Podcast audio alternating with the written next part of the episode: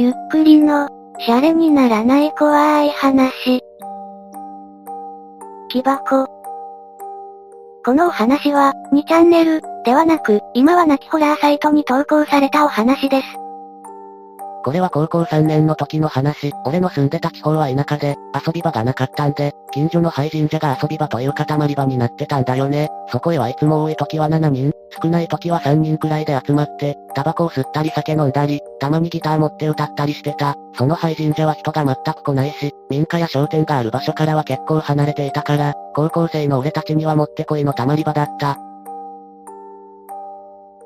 ある日学校が終わって、まあその日も自然と廃神社に溜まるかみたいな流れで、俺と他の3人の計4人で自転車で廃神社に行ったんだ。時間は4時過ぎくらい、そこでタバコ吸ったりジュース飲んでたりしてた。11月頃で、ちょっと寒いなーなんて言いながらくだらない話に花を咲かせて溜まってたんだよね。そしたら、ザッザッザッザって神社の入り口から足音が聞こえてきたんだ。最初は他の連れがたまりに来たのかなと思ってたんだけど、神社の境内に入ってきたのは、70代ぐらいのおばあさんだった。俺を含めた4人とも会話がピタッと止まってね。その廃神社に溜まり始めたのが高校1年の頃からで、約2年間溜まり場にしてたけど、これまで一度も人が来たことがなかったんで、びっくりしたというか、人が来ること自体が意外だったんだよね。俺たちは神社内の橋側にある段差のある場所に溜まってたんで、おばあさんは俺たちの存在に気づいてない。俺や俺以外の連れも、なんとなくバレたらいけない気がしてたのか、みんな黙ったままじっとおばあさんを見てた。おばあさんは神社の賽銭箱、賽銭箱には落ち葉やゴミしかないのは2年前にリサーチ済みです。の前に立って拝んでた。拝んでた時に聞き慣れない言葉で何かをつぶやいてた。1分くらい拝んだ後に、賽銭箱の後ろの方に片手に持っていたカバンを置いて帰っていった。おびっくりした。まさか人が来るとは、ちょっと怖かった、とか話してたんだけど、当然気になるのは、おばあさんが放置したカバン、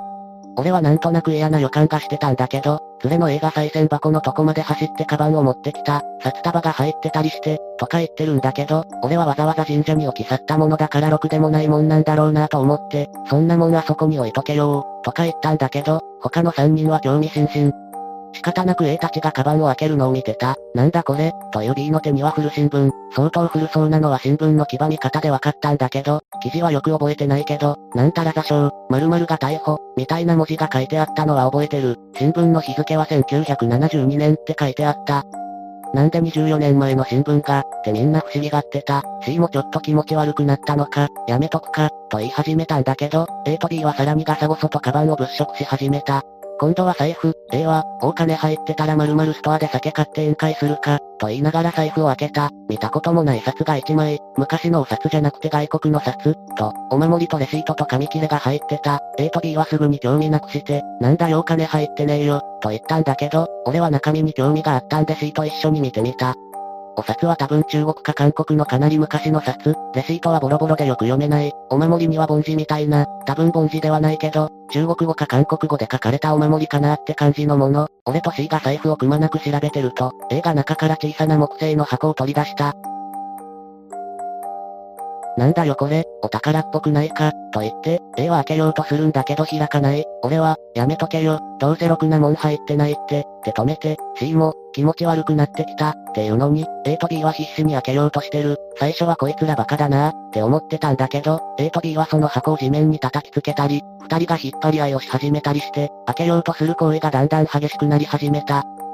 畜生を開けよこの野郎。なんで開かないんだよ A と B はそう叫びながら必死に木箱を開けようとしてるんだけど、その姿が尋常じゃないって感じになってきて、俺も C も唖然として見てた。力ずくで止めさせようとも思えないくらい、目が血走ってて必死なんだよ。お、落ち着けよ、と言ったんだけど、A と B には俺や C の存在すら目に入ってないみたいな感じで、木箱をガンガン地面に叩きつけたり踏んづけたり、引っ張り合いしてる。やばいなこれと思ってさすがに止めに入ったんだけど、A はガブガッと口からわけのわかんない声というか音を出して俺を突き飛ばした。俺と C だけじゃどうしようもないから、他の連れを呼ぼうにも当時まだ誰も携帯電話を持ってなかったから、誰かを呼ぶにもその場を立ち去らないといけない。俺も C も一人になりたくないけど、仕方ないから C とじゃんけんして俺が勝って、俺が他の連れたちを呼んでくることになった。もう5時過ぎくらいで、少しずつ夕日が落ちかけて暗くなり始めたんで、A たちの行動とか周りの雰囲気がすごく気味悪く感じた。2年間たまり場にしてた場所がまるで別の空間に思えたんだよね。A と B がコンビプレイしながら木箱を必死に開けようとしてる異常な姿を見ながら、じゃすぐ戻る、と走り去る俺に、頼むから早めに帰ってきてくれよ、と C は泣きそうな感じで返事した。神社の階段をダッシュで降りて、自転車を置いてる場所まで走って、自転車にまたいで走り出そうとした時にひょっとした、さっきのおばあさんが、神社の向かい側の道でニタニタ笑ってた。俺の方じゃなく神社方向を見て笑ってた。俺は神社に戻るわけにもいかず、おばあさんに話しかけようなんてことも怖くてできず、必死に自転車をこいで、神社から一番近い D の家に向かった。家から出てきた D は最初、はぁ何それ、と言っていたが、俺が必死に説明してたらようやくやばい状況に気づいたみたいで、早く行こう、いや、いいも呼ぼう、と D の自宅から E に電話して、早く家に来てくれ、と頼んで E の到着を待ってたんだけど、E は20分以上待っても来ないし、外がかなり暗くなり始めたことに焦って、D の弟に E が来たら神社に来るように伝言を頼んで、俺と D だけで神社に戻ることにした。二人で自転車こいで、神社に到着した時は、さっきいた場所におばあさんはいなかった。俺と D は神社の階段を駆け上がった。以上、記憶はここまで、次の瞬間俺は病院にいた。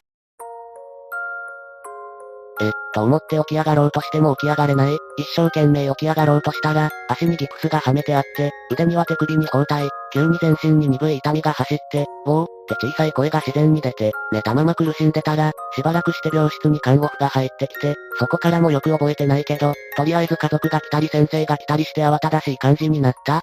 どうやら交通事故にあって、4日間目を覚まさなかったらしい。A は、B は、神社は、D は、とまくし立てて聞く俺に、母さんは最初は、今はいいの、今はゆっくり休みなさい、とか言ってはぐらかしてたんだけど、何度もしつこく聞いたら、A 君も B 君も亡くなって、D 君は渋滞で、と言われた。意味がわからずポカーンとしていると、ABD 俺の4人が自転車に乗って歩道を帰っていたら、トラックが突っ込んできて、A と B は即死、D は意識不明の重体。後日、図書館で地元新聞読んだら確かにそう書いてあった。駆けつけた担任の先生はボロボロ泣きながら、よかったなよかったなって言ってくれてるんだけど、おかしい。俺は神社に向かってたんだけど、A と B は箱を開けようとしてて、D に助けを呼んで神社に行ったんだけど、と説明した。尻滅裂だったのか、親や先生は理解してくれなかった。その日の夜は寝たり起きたりを繰り返しながら、連れが死んだショックより、もちろん悲しかったけど、おかしい、という感情が強かった。翌朝一番で C と E が見舞いに来た。C は泣きながら、すまん、俺、30分待ってもお前が帰ってこないから、A と B を置いて逃げた、と言った。俺は、ああそうなのか、としか返事が出てこなかった。せめて神社付近で待っておけよと思ったけど言えなかった。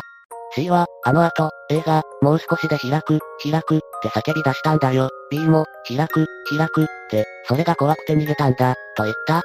E は、よくわかんないけど、D の家に行ったら、D の弟から神社に行くから来てくれってお前らが言ってたって聞いて、すぐに神社に行ったんだけど、お前らいなくて、別のがいたから仕方なく帰ったら、次の日事故ったって聞いて驚いたよ。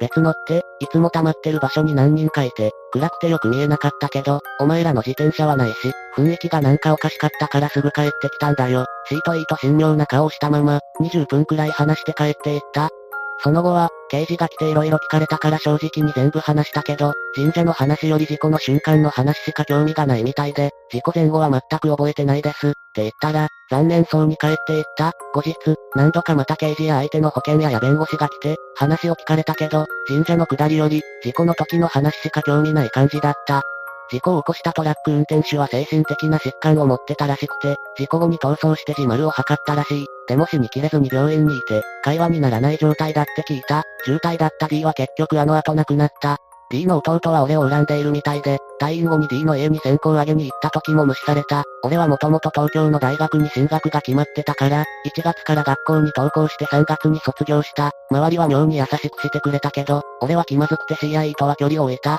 C は4年前に自丸したらしいけど、俺は長い間地元に戻ってないから疎遠になってて詳しい話は知らない。色々あったから地元とは距離を置いてきたけど、昨年11月に親父が亡くなったから12年ぶりに地元に帰った。大学卒業の時に一度帰ったけど、日帰りで1時間ぐらいしかいなかったから、じっくり帰るのは12年ぶり。葬式など全部終わって、すぐ東京に帰ろうと思ったけど、母さんがなんか不憫でギリギリまで実家にいることにした。昼間やることもないんで、12年ぶりに徒歩で田舎町をうろうろしてたら、急にあの廃神社が気になった。本当は思い出したくもないんだけど、その気持ちに反して神社が気になる、行きたい、と強く思った。あの時の関係者と言えばいいだけど、12年間疎遠になっていたし、連絡しにくい、仕方なく一人で行った。歩いてみると、神社は家や学校からかなり遠かったんだなと思った。神社に比較的近かった行きつけのスーパーは潰れてビルになってたり、近くにコンビニや大きなショッピングモールやマンションができてたり、12年前とは景観がかなり変わってた。神社はまだあったあの日以来の神社だった。俺は急に怖くなった。心臓が高鳴り、手のひらは汗でじとっとしてきた。引き返そうと思ったけど、わざわざここまで歩いてきて今更引き返すのも抵抗があって、思い切って恐る恐る階段を登った。変わらない風景のはずだった。でも変わっていた。神社は綺麗になっていた。賽銭箱や社や石造りの道も綺麗になっていた。近くに若い女の子がほうきを持って掃除していた。可愛い子だった。俺は人見知りするタイプだから、普段は絶対に声をかけたりしないんだけど、神社のこの変貌っぷりを目の当たりにして、迷わず声をかけれた。すみません、あの、あのですね、10年以上前に神社に来てたものなんですが、すると女の子は、はい、と答えた。関係ない話だけど顔はアッキーナにそっくりだった。髪のとても長いアッキーナだった。10年くらい前に神社によく来ていたんですよ。実は、と言ったら、少しお待ちください、と、ほうきを置いて誰かを呼びに行った。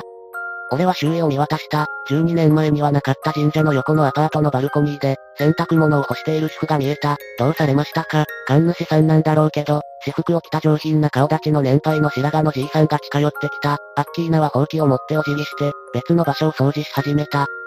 すみません、12年前に、と説明をしたら、神主さんは驚いた表情をしながら聞いていた。一通り話をした。2年間たまり場にしていたことや、おばあさんの話、事故の話、ああなるほど、実はこの神社は、3年前に〇〇神社、よくわかんない、から分子されて復興したんです。俺は、はあ、そうですか、と答えた。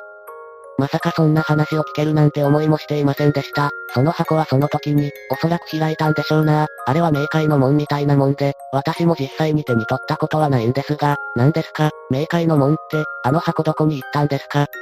いやあれには色々な呼び方があって、私どもは木箱と呼んでます。私がここに来たのが半年前で、前任の者が失踪したんですよ。詳しいことは私も聞かされていないんですが、前任者が木箱に取り込まれたという話を聞きましたが、ええー、木箱って何なんですか ?A たちが死んだのも何か原因があるんですか？わかりません。うん、命を取ることもあるのかもしれませんね。申し訳ないですが。それから神主さんはお払いをしてくれた。神主さんは神主衣装に着替えて、30分くらい物々しい雰囲気の中でお払いの儀式をしてくれた。アッキーナはたまに様子を覗きに来た。俺は正座してお払いをしてもらいながらアッキーナにさりげなく微笑んだ。アッキーナは多分微笑み返してくれて、出て行った。忘れなさい。あれはあなたの人生にたまたま通りかかった、通り魔のようなものですから、と言われた。俺は話せてよかったことと、お払いのお礼を言って帰った。その後は東京に戻って普通に生活している。東京に戻ってしばらく経った頃から夢をよく見るようになった。3日に1回は見る。あの日、ディート神社に到着した後の光景だった。神社に到着した後から事故に遭うまでの内容が、断片的に夢に出てきた。この前は、トラックに引かれたのは運転手の責任じゃなく、俺と D が A と B と車道でも見合いになっていたところに衝突してきた内容だった。他にも神社の境内でのおぞましい内容の夢を見た。内容は誰にも言っていない、夢の内容を口にしたら、とても恐ろしいことが起こりそうだからだ。最近になって俺は、これは夢じゃなく記憶なんじゃないかと思い始めている。以上です。この国には、どれだけの恐ろしい箱があるのでしょうか。古い箱を見つけてもおいそれと開けられなくなってしまいます。いかがでしたか？シャレコは、恐ろしい箱シリーズ、木箱編でした。そんなシリーズがあるか知りませんがね。小鳥箱などに比べるとマイナーなお話でした。ぜひ感想をお聞かせください。ご視聴ありがとうございました。また見てね。